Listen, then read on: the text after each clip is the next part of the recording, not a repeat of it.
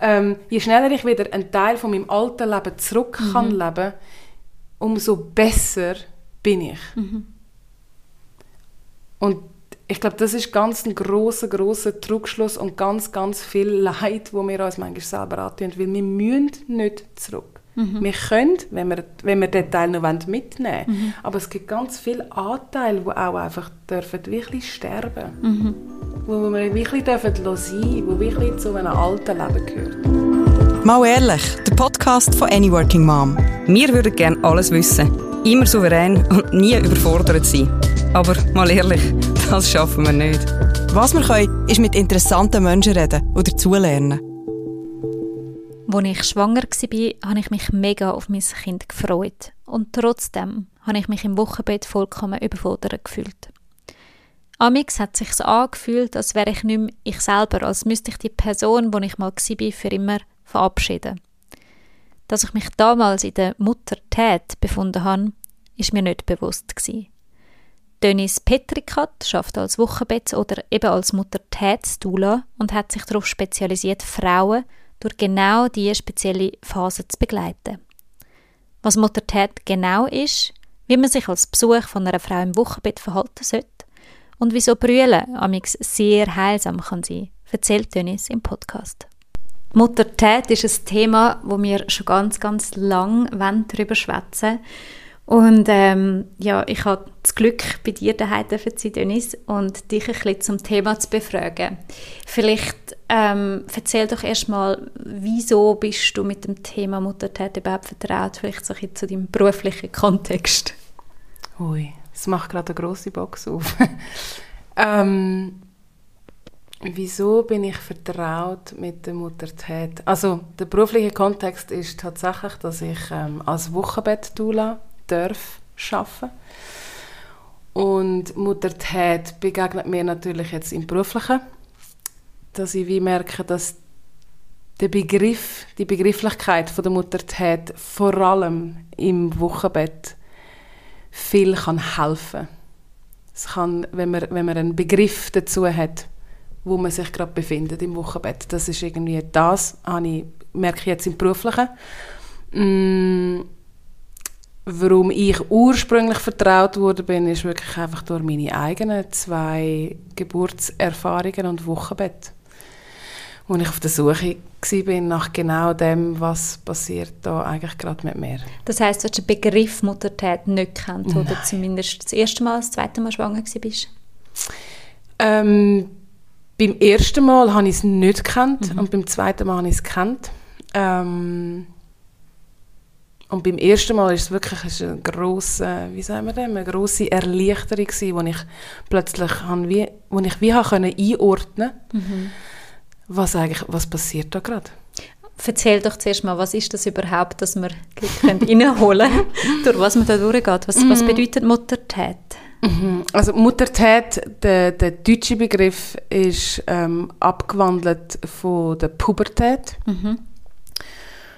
Und man kann sagen, ich kann gerade anhand von der Pubertät recht gut erklären. Es ist wirklich, es ist, ähm, es ist wie eine Art ein Übergang, wo passiert von einer, von einer, von einer Identität zu einer neuen oder veränderten Identität. Also mhm. wirklich, wenn man von der Pubertät ausgeht, ist es wirklich ein, ein Kind, wo in einem Übergang ist zum Erwachsenwerden. Und dort in between hat man die Jugendlichkeit, die pubertierenden, die ähm, auf der sich auf der Suche befindenden Menschen. Mhm. So. Und in einer Muttertät passiert eigentlich exactly the same. Es passiert eigentlich wirklich das Gleiche. Also es ist die Identität, wo du nach der Pubertät erfahren hast als Frau, als ähm, Person, wo sich durch und ich finde eben durch bereits den Kinderwunsch mhm. anfängt zu verändern über die Schwangerschaft, über die Geburt und dann sich eigentlich in der manifestierten Art und Weise von Mutterwerden ähm, sich komplett nochmal neu identifiziert. Also du bist nachher einfach nicht mehr die gleiche Person wie vorher. Mhm. Ähm, und das passiert auf ganz verschiedenen Ebenen. Also es passiert wirklich rein auf körperlicher Ebene. Das ist auch offensichtlich meistens sehr deutlich sichtbar, mhm. wie man sich verändert in der Schwangerschaft und aber eben auch nach der Schwangerschaft verändert hat. Mhm. Es passiert auch körperlich hormonell.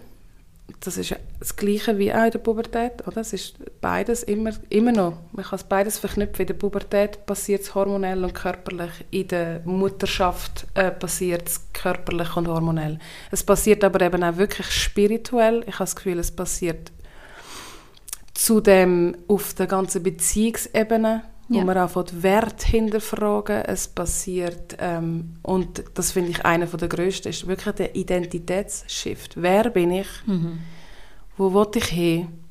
Was passt zu mir, was nicht mehr? Mhm. Und das rauszuschellen dürfen, sich dem Zeit geben und weil es eben ein Übergang ist, sondern nicht von ja. heute auf morgen passiert, ähm, das ist, wichtig, das ist ein wichtiger Teil, dass man dem sich Zeit gibt, um herauszufinden, wer bin ich jetzt, und ich vorher noch nicht kennt habe. Mhm.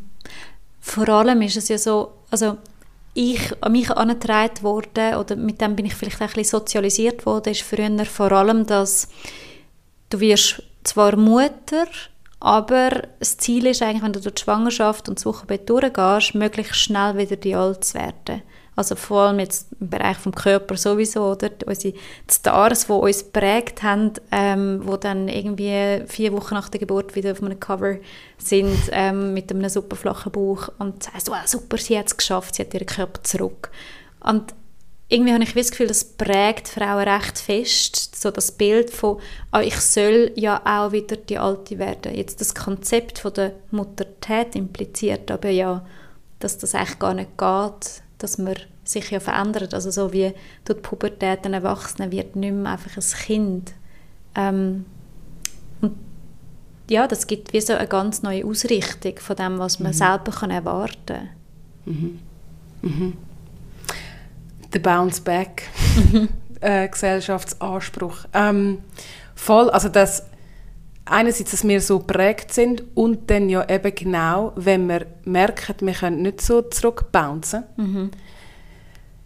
kann es passieren, dass wir uns in Frage stellen, was stimmt mit mir nicht?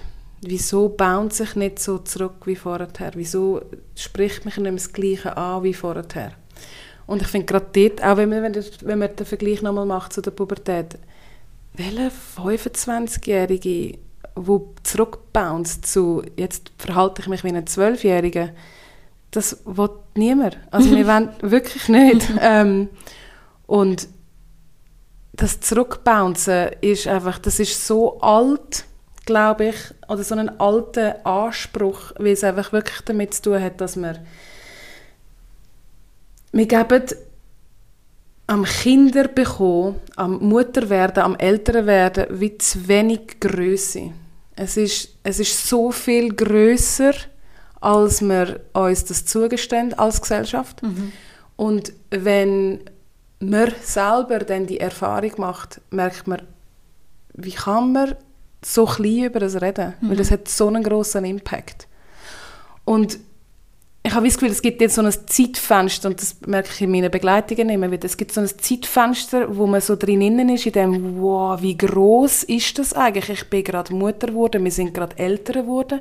Und dann hat man auch eine schöne Zeit lang hat man noch so eine, so eine Mischung zwischen der Dankbarkeit für den Körper, die Bewunderung für, mhm. wow, ich habe ein Kind geboren, die Ehrfurcht. oh mein Gott, ja. so, ja. Mhm. Und das fadet plötzlich wieder aus, mhm. weil und ich glaube tatsächlich, dort kickt der ursprüngliche Anspruch wieder drin rein, ich muss wieder so sein wie vorher. Mhm. Und dort in between hat man nachher so einen Gap zwischen, eigentlich bin ich wohl mit, wo ich gerade bin, ich habe aber gleichzeitig ja unfassbar krasse neue Herausforderungen. Mhm. Also, ich meine, der Schlafmangel ist nur eine Herausforderung. Ähm, und das passiert so gleichzeitig. Und nebst dem müsste man ja, aber hat man so eine tickende Uhr, nebst dem müsste man ja dann und dann wieder arbeiten, man müsste ja dann und dann wieder Sex haben, mhm. man müsste ja, also, und das ist so eine, so eine Übergangszeit, wo einfach unfassbar viel auf einem einprallt und man das Gefühl hat, je schneller ich zurück bin, je schneller ich wieder in meinen alten Jeans bin und kann käfeln mit meinen Freundinnen und wieder gehen Party, was weiß ich, also es gibt ja ganz viele verschiedene Sachen. Ähm, je schneller ich wieder einen Teil von meinem alten Leben zurück mhm. kann leben, umso besser bin ich. Mhm. Und ich glaube, das ist ganz ein großer, großer Trugschluss und ganz, ganz viel Leid, wo wir uns manchmal selber antun, weil wir müssen nicht zurück. Mhm. Wir können, wenn wir, wenn wir den Teil noch mitnehmen wollen, mhm. aber es gibt ganz viele Anteile, die auch einfach dürfen wirklich sterben mhm. wo wir wirklich dürfen sein wo wirklich zu einem alten Leben gehört. Mhm. Aber Anteil sterben lassen stelle ich mir sehr schmerzhaft ja. vor, oder? Und ich glaube, das ist etwas, wo wahrscheinlich Angst macht und wo wir gelernt haben, grundsätzlich zu vermeiden, oder? Also mhm. negative Emotionen, da tauchen wir nicht rein und denken, die eine große Party. Mhm. Es ist lustig, weil ähm, eine von meinen Lehrerinnen sagt immer, dass Wochenbett, gerade im Wochenbett, ähm, Wochenbett-Doulas sind auch Sterbebegleiterinnen. Mhm. Und nicht bezogen auf ähm, kleine oder stille Geburten, mhm. sondern wirklich eigentlich bei Mami mhm. dürfen Anteil begleiten, die sterben. Mhm. Und ähm, das, ja, Sterben ist, ist eh ein großes Thema, wo tabuisiert wird oder wo man nicht, wo unangenehme Gespräche, mhm. unangenehme. Gefühle aufholen. Dort machen wir eine neue Box auf, mhm. wie, wie viel Gefühl, wie viel Emotion dürfen wir zulassen. Mhm. Ähm, Und kann man auch, oder? Kann man zulassen, ja. haben wir gelernt zuzulassen. Ja. Genau. Jetzt gerade im Wochenbett ähm, oder kommen grosse Emotionen auf und zum Teil ist es ja auch einfach normal. Jetzt, wie findet man für sich heraus, wo stehe ich? Bin ich jetzt einfach sozusagen von Muttertät betroffen, was ja jede Mutter irgendwo durch ist? Oder kippt es wirklich etwas Pathologisches? Äh, hat man es mit einer postportalen Depression zu tun? Und kann es nicht auch sein, dass Frauen irgendwie das Gefühl haben, hey, bei mir stimmt etwas nicht, ich habe vielleicht eine postportale Depression, aber eigentlich stecken es einfach mega fest in der Muttertät mhm. und wissen das nicht? Mhm. Hey, so ist es nämlich eigentlich entdeckt worden, ähm, weil man wie herausgefunden hat, dass, also man hat Studien gemacht über, wie fühlen sich Frauen nach der Geburt mhm. und was fühlen Frauen nach der Geburt und dann hat man wie gemerkt, es gibt dort noch etwas anderes als, oder es gibt noch etwas, wie bevor es in eine postpartale Depression oder in eine Psychose geht. Es gibt einfach auch noch ein Gefühlschaos, ich sage dem oftmals auch Tsunami, mhm. ähm, wo passiert, wo normal ist. Und sich dem dürfen können hegen, ist das eine, also sich für das Raum und Zeit dürfen nehmen und in dieser Zeit eben aber auch gehalten werden. Mhm. Ich glaube, das ist so das eine. Und dort, also ich finde halt wirklich mega fest, dort kommen Fachleute und vor allem auf Peer-Ebene ins Spiel. Also wenn ich als Wochenbett-Doula eine Frau begleite, die dort drin steckt, ist es ein anderes Gefäß, als wenn es die Schwiegermutter oder die Mutter ist. Weil es einfach, wir sind Peers, wir sind auf der gleichen Ebene. Ähm, und sie muss mir gegenüber nichts darstellen. Mhm. Und ich habe das Gefühl, das öffnet schon den Raum, dass sie, das mal, dass sie sich dem hegen darf. Mhm.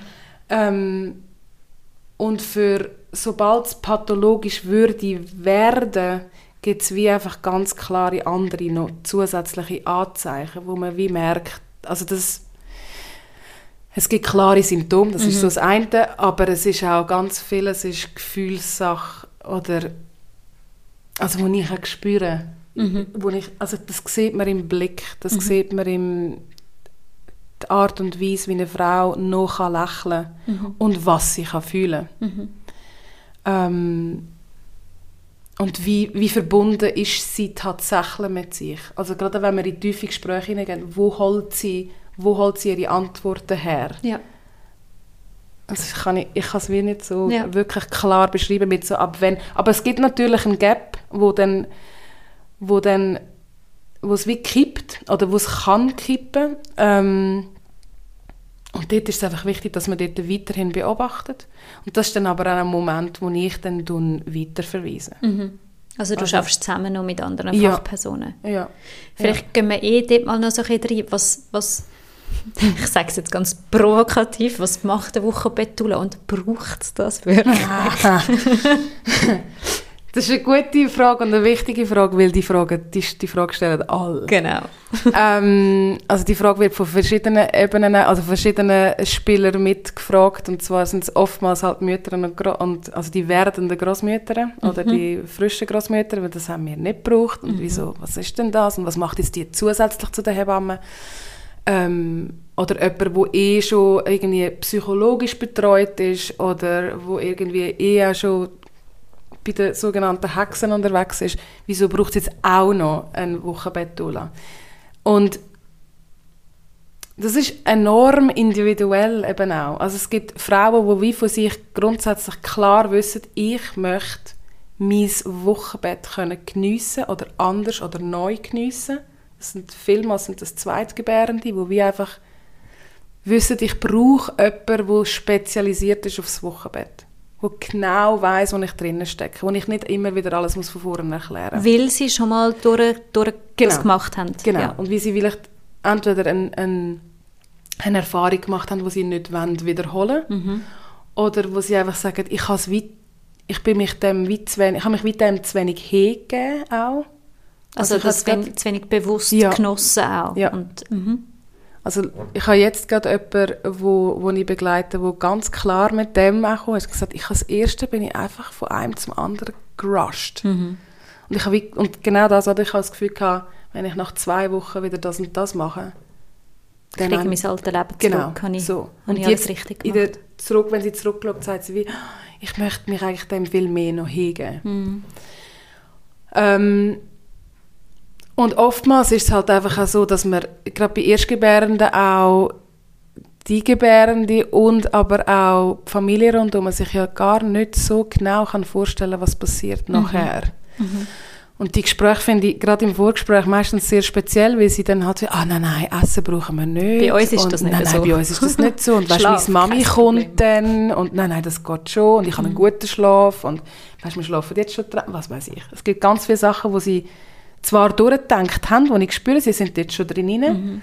aber die Vorstellungskraft, die reine theoretische Vorstellungskraft langt oftmals einfach nicht, Mhm. weil wenn das Baby da ist, ist, bringt das Baby bringt mehr mit als einfach nur das Baby sein. Es ist ja dann wirklich, es ist eine Seele, es, es, es wälzt nochmal die ganze Familiendynamik auf sich und dort kommt die Mutter ins Spiel. Es wirft ja auch dich als Frau, als Mutter ähm, nochmal wirklich zurück in wo komme ich eigentlich her?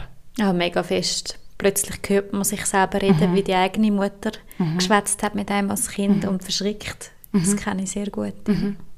Und was ich eben auch noch mega spannend finde, ist, du hast ja selber gelernt, wie Mutter sein geht, durchs Beobachten als Baby von deiner eigenen Mutter. Und in dem Moment, wo du ein eins, zwei, fünf Tage altes Baby neben dir hast, passiert etwas mit dir, weil du hast einen, du hast einen Wandel gemacht wie in die nächste Sphäre. Also du bist jetzt nicht mehr nur noch Tochter, sondern du bist jetzt auch Mutter. Und es beobachtet dich jetzt neu, wie man Mutter ist. Und in dem Moment hast du zum Teil auch wie wieder so Déjà-vus oder Backflashes, weil du dich trotzdem du so klein bist, irgendwie magst du erinnern, wie das war. Und das macht zum Teil halt einfach nochmal neue Türen auf, wo du dir im Vorfeld nicht hast können vorstellen Ja. Ja. Also ich habe das aus persönlicher Sicht zum Beispiel, ich habe das heute noch oftmals, ich meine, mein kleiner Sohn ist jetzt drei, ich habe das oftmals, wenn mein kleiner Sohn ist enorm verkuschelt und verschmust. Und ich habe das oftmals noch, wenn er so das einfordert und so mit mir kuscheln will und einfach mich nicht mehr loslässt und so, dass ich wie, ich habe so Backflashes und nicht in a good way, sondern so, dass ich kann mir nicht vorstellen, oder ich spüre ganz klar, dass ich habe so Kuscheleinheiten in dem Ausmaß nicht bekommen. Du hättest sie vielleicht gebraucht, Ja. aber ja. Und dort drinnen hat es ein Potenzial für ganz viel Heilung, aber Mhm. dort drinnen hat es ein ein Potenzial für ganz viel neue Gefühle deiner eigenen Mutter gegenüber. Zeug, das auf- aufkommt, Wo aufkommt. jetzt ein bisschen aufkocht. Ja. Mhm. Und das beeinflusst nachher wirklich halt die Beziehungsebene mit deiner Mutter, Mhm. zum Teil mit deinem Partner. Also es ist, ja, Ähm, du hast vorher auf etwas angesprochen, eben, dass wenn Eltern das erste Mal Eltern werden, dass sie sich eben intellektuell wie einfach nicht vorstellen können. Und, und dass man dann so dort landet. Jetzt, früher haben wir eher in Großfamilie gelebt und vielleicht, äh, ja, vielleicht auch noch ein bisschen in einem näheren Bezug mit anderen Leuten, mehr in einer Gemeinschaft. Ähm, glaubst du, dass das mit reinspielt, dass uns das eigentlich fehlt, dass wir bei anderen sehen, wie es wirklich ist, wenn wir Eltern werden? so fest.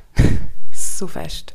Also es fehlt uns, in- also in allen Belangen fehlen uns wie so Models dafür. Wie, wie hat das Großmutter, Tante, wie hat das meine Cousine gemacht? Ja, ganz fest, weil wir genau also in so diesen Einzel-, in diesen kleinen Familien leben und wir bauscheln es ein bisschen daheim für sich. Und nach außen wirkt es, tönt es oftmals ja mega schön und mega gut. Und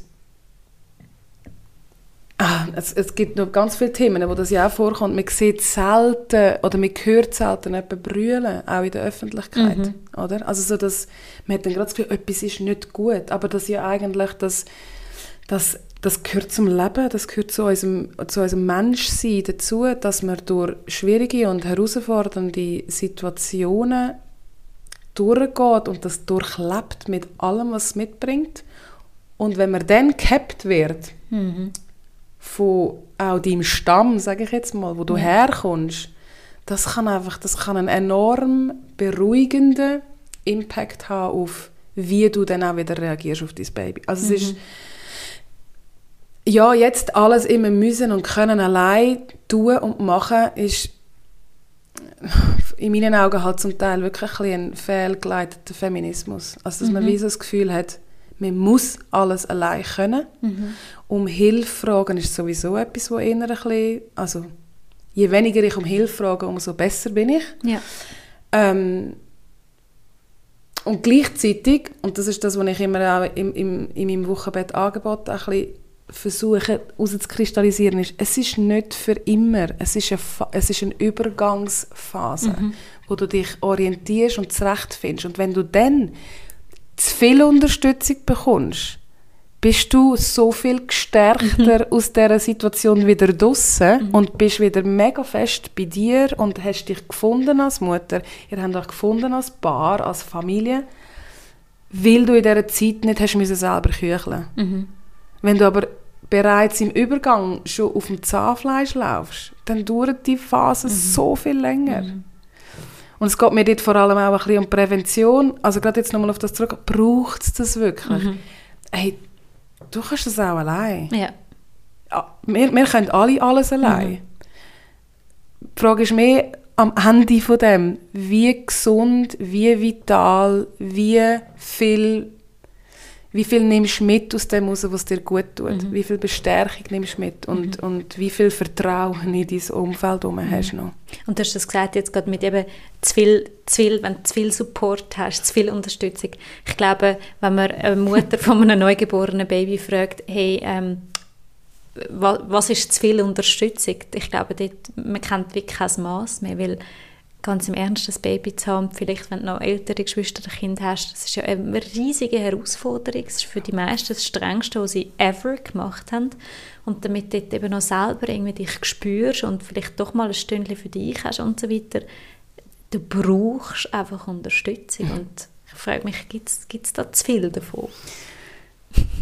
Ja, leider. Also, ich glaube, wir müssen wirklich rausbrechen mit, was ist denn wirklicher Support, was ist denn wirkliche Unterstützung. Also es gibt leider tatsächlich schon zu viel, aber das ist mehr ein zu viel von präsent sein mit ich, zu viel Besuch, ähm, übergriffiger Besuch, Ja. ähm, zu viel Geschenk, zu viel Ja. Gugus. Also, und da geht es wirklich um den echten Support. Ja. Und ich glaube, das ist ich vergleiche es einmal ein bisschen wie mit den echten Geburtstagsgeschenken. Ja. Mit so, wenn du dich wirklich mit einem Menschen auseinandersetzt und wirklich, ich liebe den Menschen und ich habe ihn mega fest gern.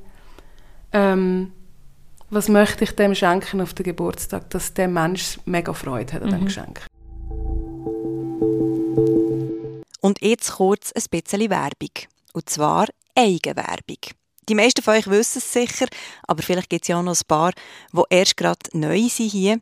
Wir haben nicht nur einen Podcast, eine Website und eine grosse Social-Media-Community, wir haben auch einen Online-Store. Einen Online-Concept-Store, zum genau sein. Und jetzt fragt ihr euch vielleicht, wieso muss man da sagen Concept-Store? Kann man nicht einfach sagen Online-Shop? Ja, man könnte, aber hinter unserem Store hat es eben ein Konzept. Und zwar heisst das, das kann man brauchen. Wir verkaufen nur Sachen, die wir finden, die kann man wirklich brauchen. Und das sagen wir nicht einfach so, sondern wir testen die Sachen wirklich auch. In unserem Team werden alle Produkte, die wir verkaufen, getestet. Sei das Bücher, die wir vorher lesen, sei das Putzutensilien, die wir zwar finden, die passen nicht wirklich zu Any Working Mom, aber hey, auch die kann man brauchen. Oder ganz schöne Sachen, die man verschenken kann und die Freude machen. Falls ihr noch nie bei uns seid, kommt unbedingt auschecken. Ähm, der Concept Store heisst «Das kann man brauchen» und ihr findet ihn direkt auf unserer Webseite. Für alle, die vorbeischauen, haben wir natürlich auch einen Gutscheincode. Mit dem Gutscheincode Podcast, ich glaube, das könnt ihr nicht merken, kommt ihr 5 Franken Reduktion über ab einem Einkaufswert von 50 Franken und der Gutschein ist gültig bis Ende Jahr 2023. Kommt vorbei, wir freuen uns sehr und jetzt wünschen wir euch viel Spaß weiterhin mit dem Gespräch. Und ich glaube, mit dem gleichen Gedanken kann man nämlich auch rein, wie supporte ich meine beste Freundin, die vor zwei Tagen ein Baby bekommt. Was könnte ihr tatsächlich helfen? Und wenn dort das, der ganze Golden Circle um die werdende Familie herum würde tatsächlich echt reingehen, kann es nicht zu viel Support sein. sein. Ich finde das gerade mega spannend. Ich finde, da sollte man noch ein bisschen tiefer reingehen. Das heisst, für die, die wie zuhören, dass man sich dort auch etwas kann daraus Mhm. rausnehmen für einen Wochenbettbesuch. Wie, wie reagiert das Umfeld ähm, im besten Fall, wenn ein Baby auf die Welt ist? Also wie, wie gehst du in einen Wochenbettbesuch rein? Kannst du dort ein paar Tipps geben? Oder vielleicht auch No-Gos? Ähm, also der Classy, und ich weiß nicht, ob das aus, einer Bub aus meiner Bubble rauskommt, aber ich habe so das Gefühl, das, was man inzwischen wirklich kennt, ist, ist Essen mitbringen. Ähm, eine mit Liebe gekochte Lasagne vor die Tür stellen mit einem mega herzigen Kärtchen und vielleicht nicht einmal Leute, sondern ein SMS schreiben, kann ein Game Changer sein in einem so einem Tag mit einem Neugeborenen. So.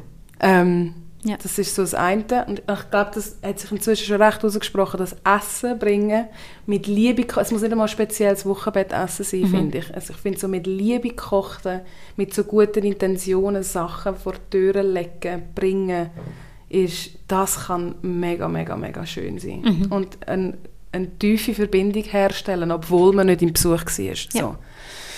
Ähm, was ich immer finde, ist nachfragen, ob Besucher wünscht oder nicht und nicht betupft sein, wenn man lieber nicht besucht. Also. ähm,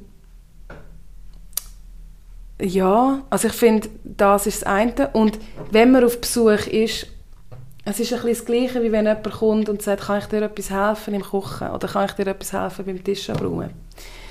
Man sagt, nein, nein, alles gut. Auf das nicht hören. Sondern die Arbeit wirklich sehen und einfach machen. So das proaktiv. Ich war letztens bei jemandem daheim, wo tatsächlich die Nachbarin in, in der Stube drin war und Wäsche abgenommen hat vom Wäschständer. Und ich hätte können, ach, das, Ja. so Sachen, so Einfach- einfach machen. Kleinigkeiten. Und das geht genau wieder in das, in das Gefühl hinein, wenn ich dich kenne und ich weiß, und das nehmen wir jetzt als Beispiel, wenn ich dich kenne und ich weiß, dir bedeutet Ordnung enorm viel, Ja. dann weiß ich ja, ich könnte dich entlasten, dir ein bisschen Stress rausnehmen, wenn ich schnell das Zimmer aufräume, Ein bisschen Büscheln kommen. ein bisschen büscheln. Ja. Und ich muss ja nicht in die Tiefe gehen, ich muss ja, Ja. nicht putzen. Aber Ja. ich kann ja während dass ich mit dir schwätze und du dein Baby gerade am Stillen bist, kann ich doch da schnell die Autos vom grossen Geschwister zusammenräumen. Ähm, das, ich finde, ja, mega fest, aber ich persönlich spüre das sehr fest eben aus einem Umfeld, wo gleich tickt, wo vielleicht mhm. auch ein Bewusstsein dafür hat. Jetzt die Leute, wo, mhm. wo am meisten Anspruch haben, äh, in einem Wochenbettbesuch also den machen können und das Baby auch zu heben und zu mhm. haben und so, das sind vor allem vielleicht auch andere Generationen, Großeltern oder oder vielleicht schustige Verwandte. Ähm, wie kann man vielleicht auch in ein Gespräch im Vorfeld gehen oder ein Bewusstsein schaffen, für, dass man das anders möchte haben, dass man nicht einfach standardmäßig nach dem Tag zwei Besuch im Spital will und dann das Baby abgeben oder wie auch immer. Wie, wie, wie geht man dort äh, in so eine Vermittlung? Oh, das ist eine der schwersten Fragen, weil das ist auch wieder mega vielschichtig. Mhm. Ähm, also ich finde, das Wichtigste ist nur schon das, wenn das Bewusstsein beim werdenden Elternpaar überhaupt aufkommt, mhm. wenn die es überhaupt merken, so hey, eigentlich stimmt das für uns nicht, dass wir Besuch haben im zweiten Tag. Dort passiert ja schon viel, mhm. wenn sie das Bedürfnis überhaupt schon spüren. Und dann reinzugehen in ein Gespräch, braucht oftmals ja wahnsinnig viel Mut, weil man ja wie schon eine Reaktion erahnt. Ähm, es hilft aber nichts, man muss darüber schwätzen. Mhm. Also ich glaube, dort muss man einfach in Kommunikation. Ich glaube, dort ist es einfach enorm wichtig, dass man von sich selber schwätzt. Also die ganz klassische Kommunikationsregel, dass man einfach wie sagt, ich fühle mich so und ich habe das Gefühl, dass ich mhm. das und das bräuchte. Ähm, ich merke in meiner Arbeit, dass ich, und ich habe das Glück gehabt, dass ich wirklich bis jetzt schon etwa dreimal in einer Familie haben dürfen, drinnen sein nur, wo sie noch schwanger sind und gerade eines ist zum Beispiel das größte Beispiel, also wo mich einfach sehr beeindruckt hat, wo ähm, die werdenden Großeltern dabei sind und wie wir ein bisschen zugelassen haben. Ich habe ein Gespräch eigentlich mit dem Paar gehabt und sie mhm. sind einfach dabei gewesen. Und ich habe wie gemerkt, Wissen hat ihnen mega viel gebracht, weil die zwei haben zwar zugelassen, sind zwar nicht im Gespräch dabei gewesen, aber irgendwann hat er, hat er mich dann gefragt, also der werdende Großvater, mhm hat das meine Frau auch gehabt. Mm. Und also es berührt mich heute noch, weil ich wirklich, es ist etwas von dem, ich habe wie gemerkt, er hat plötzlich verstanden, wo sie damals durch ist. Wo sie damals durch mhm. ist und was sie eigentlich gebraucht hätte. Und ich glaube, dort geht wirklich, also ich glaube, die Genera gerade die Generation, die weiß, hat noch nicht so viel gewusst, wie wir heute wissen. Mhm. Und, oder hat auch vieles schon wieder verdrängt und vergessen. Mhm. So, und ich glaube, dort dürfen wir wirklich erinnern. Ja. Wir, dürfen, wir dürfen in ein Gespräch gehen, wir dürfen darüber schwätzen und manchmal übernehme auch ich das Gespräch. Mhm. Nicht immer. Mhm. Oder noch nicht, noch nicht viel, aber es hat es jetzt wirklich auch schon gegeben, dass ich mit, mit diesen Eltern in ein Gespräch mhm. gehe. Oftmals entsteht es wie einfach per Zufall, weil gerade ja. die Eltern irgendwie dort sind. Und die mich dann fragen, was macht mhm. denn eigentlich eine Wochenbettdoula? Mhm. Ähm, aber ja, ich glaube, dort geht es wirklich darum, einfach, es ist auch ein bisschen eine Aufklärung. Es geht auch ein darum, hey, ich habe herausgefunden, dass ich wahrscheinlich nachher etwa eine Woche einfach möchte ein bisschen mit meinem Partner, mit meinem Baby sein mhm. und mal ein bisschen schauen, wie geht es uns. Ich kann mir aber auch vorstellen, dass es gerade dort, wenn dann eben so in etwas reingehst, ähm, mit einer Generation, die das eben vielleicht nicht hat. Also, wenn ich jetzt an meine Großmutter denke, ich mhm. weiß nichts über ihr Wochenbett, aber ich weiß, sie hat äh, fünf Kinder im Abstand jeweils von einem Jahr bekommen. Also immer irgendwie ein Baby und ein Kleinkind und nochmal ein Kleinkind so.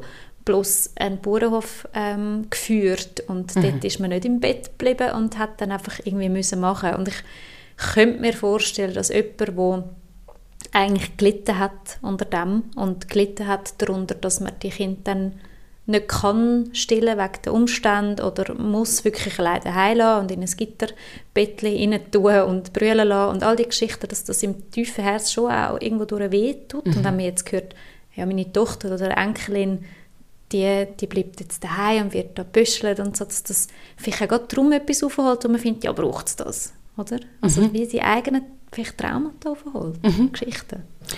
Und dort gibt es ein ganzes Spektrum an Reaktionen. Also mhm. es gibt wirklich die, die dann so finden, oh, wow, das hätte ich auch gebraucht. Mhm. Von denen gibt es leider noch ein bisschen wenig. Aber mhm. es gibt die, mhm. die dann das mega schön finden und die sehr bestärkend sind, die finden, wo auch schon, ich bin auch, ich bin auch schon mal gezahlt worden tatsächlich von einer, von einer werdenden Urgroßmutter. Wow. Ähm, das gibt's. Es gibt's, aber auf der anderen Seite vom Spektrum halt wirklich so das, das Negieren mit ah, die heutigen Weiber. Das haben wir alles nicht gehabt. Meins, ich habe mein Baby fast schon, keine Ahnung, auf dem Feld auf die Welt Ja. gebracht und es hat im Stroh schlafen. Ähm, ja, die kommen natürlich an Geschichten auf und die kommen, also die kommen alte Verletzungen auf und die tun weh. Ich glaube, gerade wenn man selber dann im Wochenbett ist, dürfen wir mega fest dann einfach schauen, dass wir, dass wir die Geschichte nicht zu seiner Geschichte macht. Also, ja, sie gehört zu deiner Ahnenreihe, das ist deine Ahnenlinie. Ähm, aber es ist jetzt, du bist jetzt gerade Mutter geworden und du bist jetzt gerade im Wochenbett und wir sind 2023. Es, wir sind nicht mehr dort, wo wir gewesen sind. Zum Glück auch nicht, gell? Voll. Und, und ich glaube, wir dürfen ja einfach anerkennen, dass wir doch vieles dazugelernt haben. Und also ich meine, dort würden wir jetzt nochmal eine Geschichte auftun, aber es ist halt wirklich, wir kommen aus traumatisierten Generationen. Also grundsätzlich haben wir alle Großeltern oder Urgroßeltern, die ganz schlimme Geschichten miterlebt haben. Ja. In ihren Schwangerschaften, in ihren Wochenbetten, in ihren Erziehungsmethoden etc. Also, Ja. Und ich glaube, es ist ja auch so etwas, also mir ist es so gegangen, als ich Mutter geworden bin, am Anfang bin ich auf eine Art, ähm, habe ich mich sehr an meiner Mutter orientiert und hätte sie am liebsten für alles nachher angefragt, sodass sie wie für mich entscheidet, was ich mache. Und es hat dann wie ein Weile gebraucht, bis ich mir selber die Erlaubnis angefangen habe, ich mache jetzt meine neue Art von Mutterschaft. Ich, ich darf sie jetzt auch anders machen. Das heißt nur, weil es immer so gemacht worden ist oder ich das immer so erlebt habe, heißt das nicht, dass es normal ist und dann überhaupt mal realisieren, okay, ich darf jetzt eigentlich meine Geschichte und die von meinem Kind neu anfangen zu schreiben. und zum Glück passiert das, oder? Also sonst wären wir immer noch Puh, sonst würden wir immer noch unsere Babys lassen, brüllen zum Einschlafen und also ja, ich glaube, es gibt, es gibt viele Entwicklungen, wo ja dann auch einfach entstehen bei neuen Generationen. Ja. Und wo es wie Zeit ist, dass man weiterzieht und Methoden anfängt zu ändern. Oder, also ich meine, sind wir ehrlich, Mutterschaft ist grundsätzlich Trial and Error. Ja. Also du bist ja bei allem so ein bisschen, funktioniert das? Nein, ja. Und, musst- funktioniert es für eine Phase und dann nächsten Monat brauchst du eine neue Strategie. Und das immer wieder, sich dort auch das Erlaubnis zu, übergeben, äh, zu geben mit, ich muss nicht an einer Methode festhalten, weil man es immer so gemacht hat oder weil ich das Gefühl habe, ich habe es so gelernt oder weil ich es gelesen habe, sondern das immer wieder selber können überprüfen und auch geht es mit mir in Resonanz. Also kann ich das tragen, die, ich nehme jetzt nochmal das Schlaftraining, kann ich das, kann ich das aushalten? Und wenn ich nämlich das ganze Körper Nein habe, dann ist es einfach nicht meine Methode als Mutter, bitte. So. Also, und sich als Mutter finden, sich als wie, wie will ich quasi diesen Menschen, die mir gerade zuschauen, wie man eine Person ist, wie will ich ihnen zeigen, was für eine Person ich bin.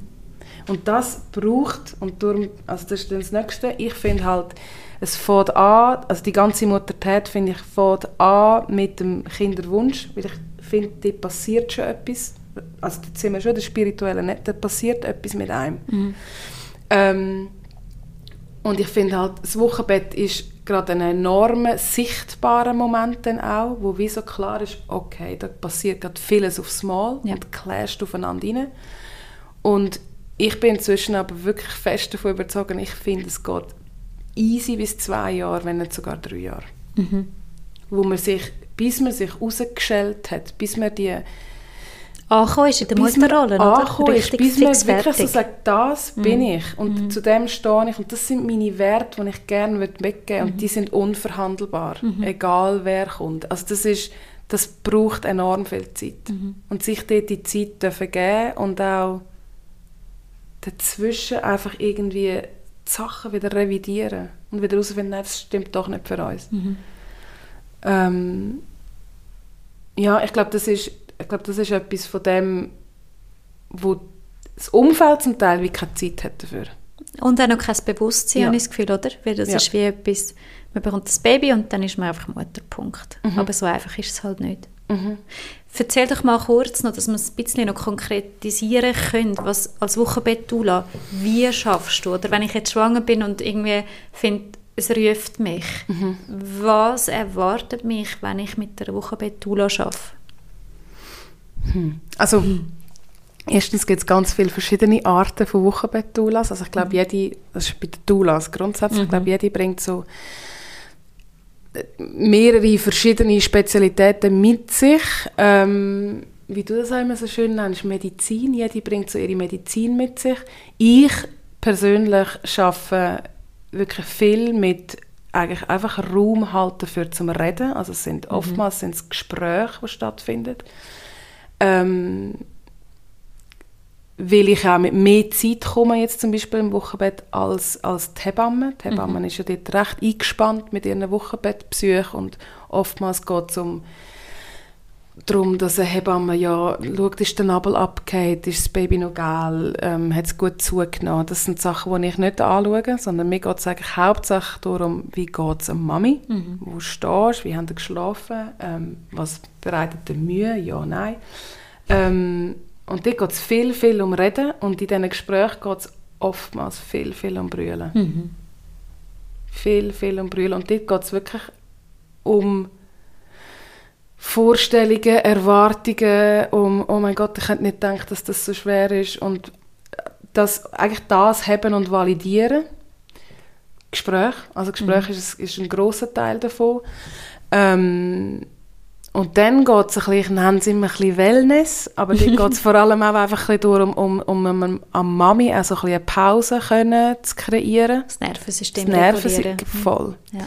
Und ich meine, dort gibt es recht viele coole Tools, die ich sehr intuitiv dann anwende. Also das eine, ich arbeite viel mit Stimmgabeln. Das ist so ein bisschen mit Klangtherapie ähm, machen. Und es gibt Frauen, die können einfach wahnsinnig gut entspannen und das füllt wirklich so ein bisschen die, die Tasse wieder, mit ein Ja. bisschen, gerade wenn sie lange nicht geschlafen haben.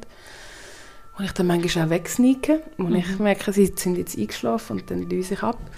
Mm, Ich mache aber auch ganz oft so eine Art wie eine Knochenmassage.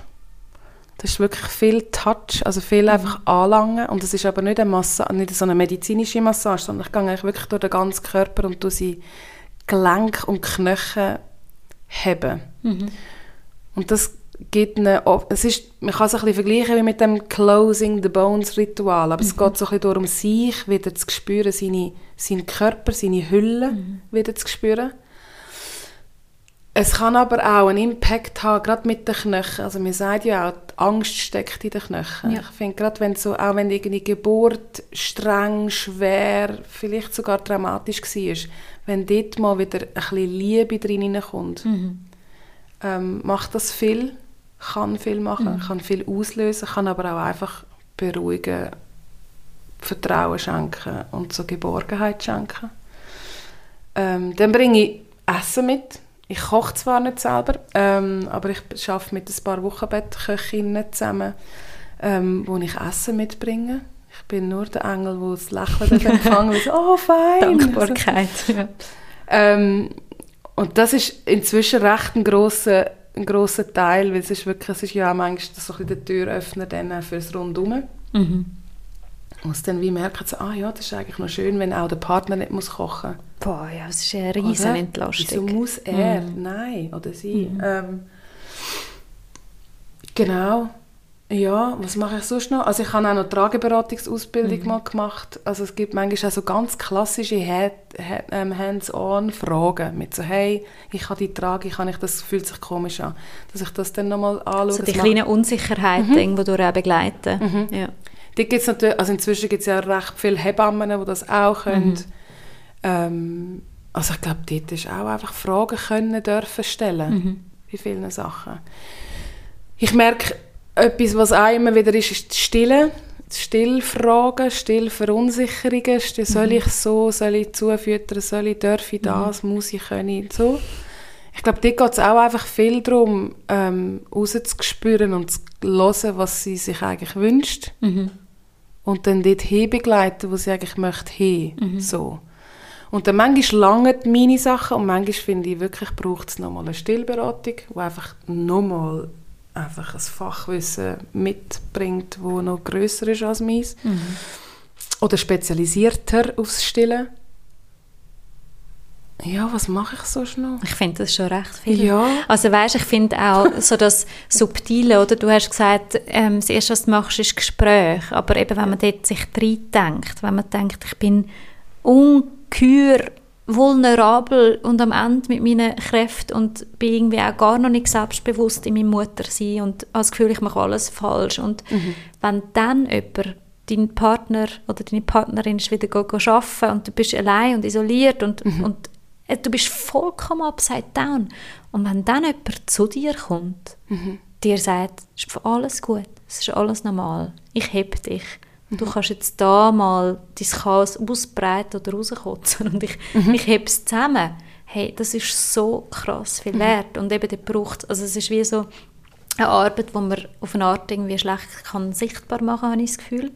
Und wo darum vielleicht auch so viel, eben, ich kann mir vorstellen, die Frage, ja, braucht es das? Es ist auch schwer, mit Argumenten damit zu kommen, aber ich nehme an, dass die, die ganzen Begleitungen, die das erfahren, was es bedeutet, dann wie für sich sprechen. Oder das dann eben gehen, weiterempfehlen.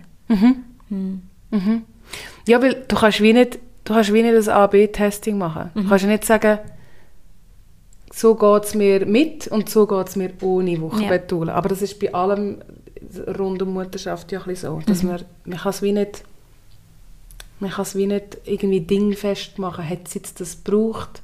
Ist Ja. das jetzt, hat es das jetzt den Unterschied gemacht? Aber ich finde halt tatsächlich, es ist, ich möchte mega fest in der Prävention unterwegs sein. Ja. Ich finde wirklich, je mehr man junge Familien kann stützen und haben und wie so ein Stück weit ein begleiten, in der, gerade im ersten Schub, aber eben auch viel später nochmal, einfach nochmal an der Bettkante sitzen und ich bin nicht ein Besuch, Ja, so, sondern ich bin dort, wo du bist. für sie. Du bist jetzt da gerade im Bett am Stillen.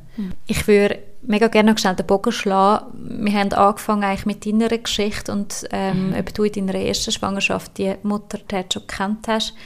Mit der zweiten hast du sie dann gekannt. Inwiefern hast du das bewusst können integrieren, also dieses Wissen für dich selber können nutzen in dieser zweiten Muttertät und bist schon daraus raus? Wow. Ähm, lustigerweise würde ich wirklich sagen, also ich habe vorher schon erwähnt, mein Sohn ist jetzt drei geworden im Sommer. Ähm, ja, es fühlt sich seit etwa einem halben Jahr so an, dass ich aus meiner Muttertät raus bin.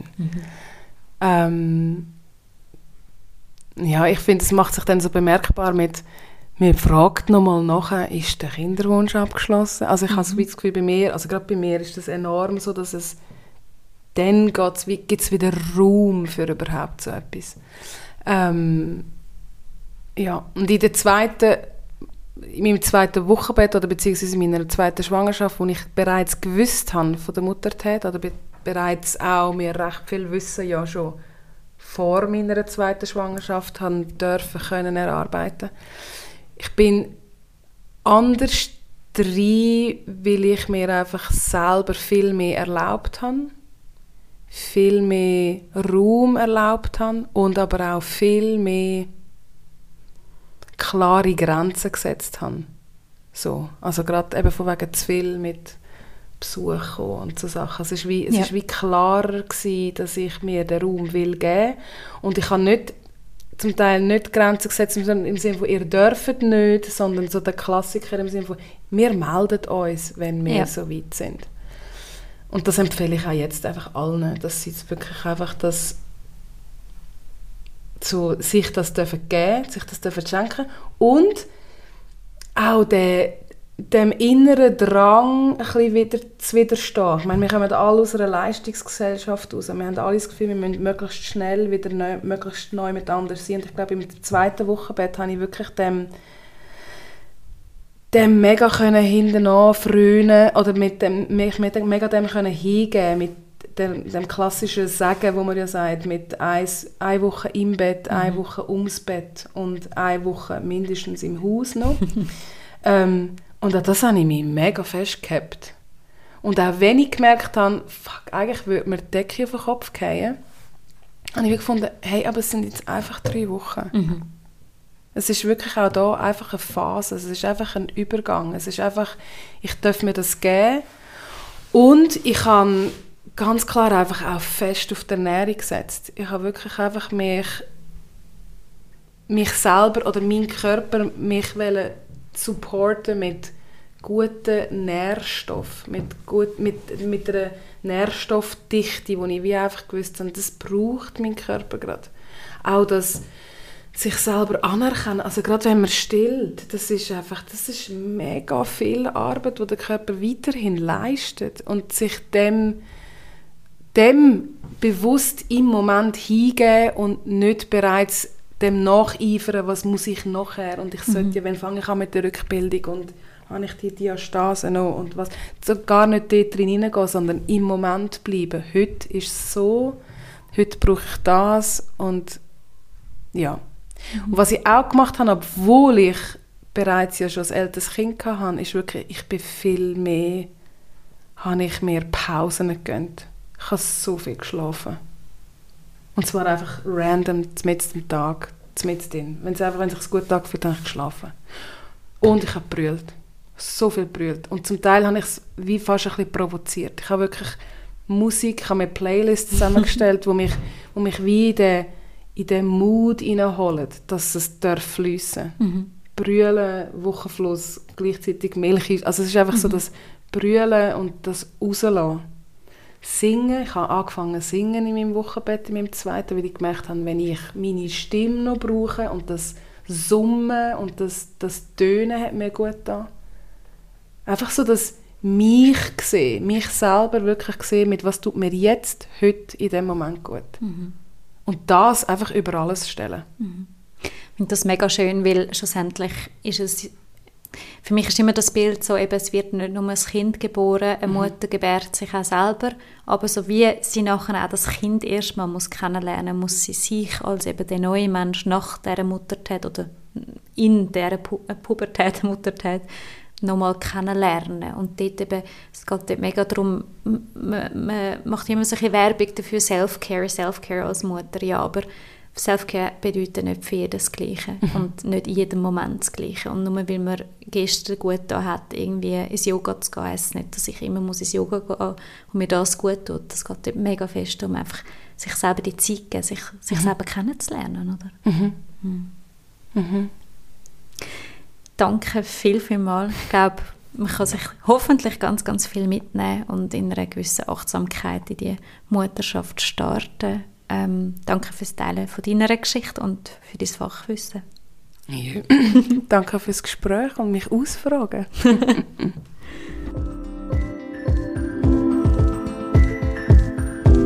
das ist mal ehrlich. Der Podcast von Any Working Mom. Danke vielmals fürs Zuhören. Musik und Support von den Jingle Jungle Tonstudios. Ihr findet uns auch auf anyworkingmom.com, auf Instagram, Facebook und Pinterest. Bis gleich!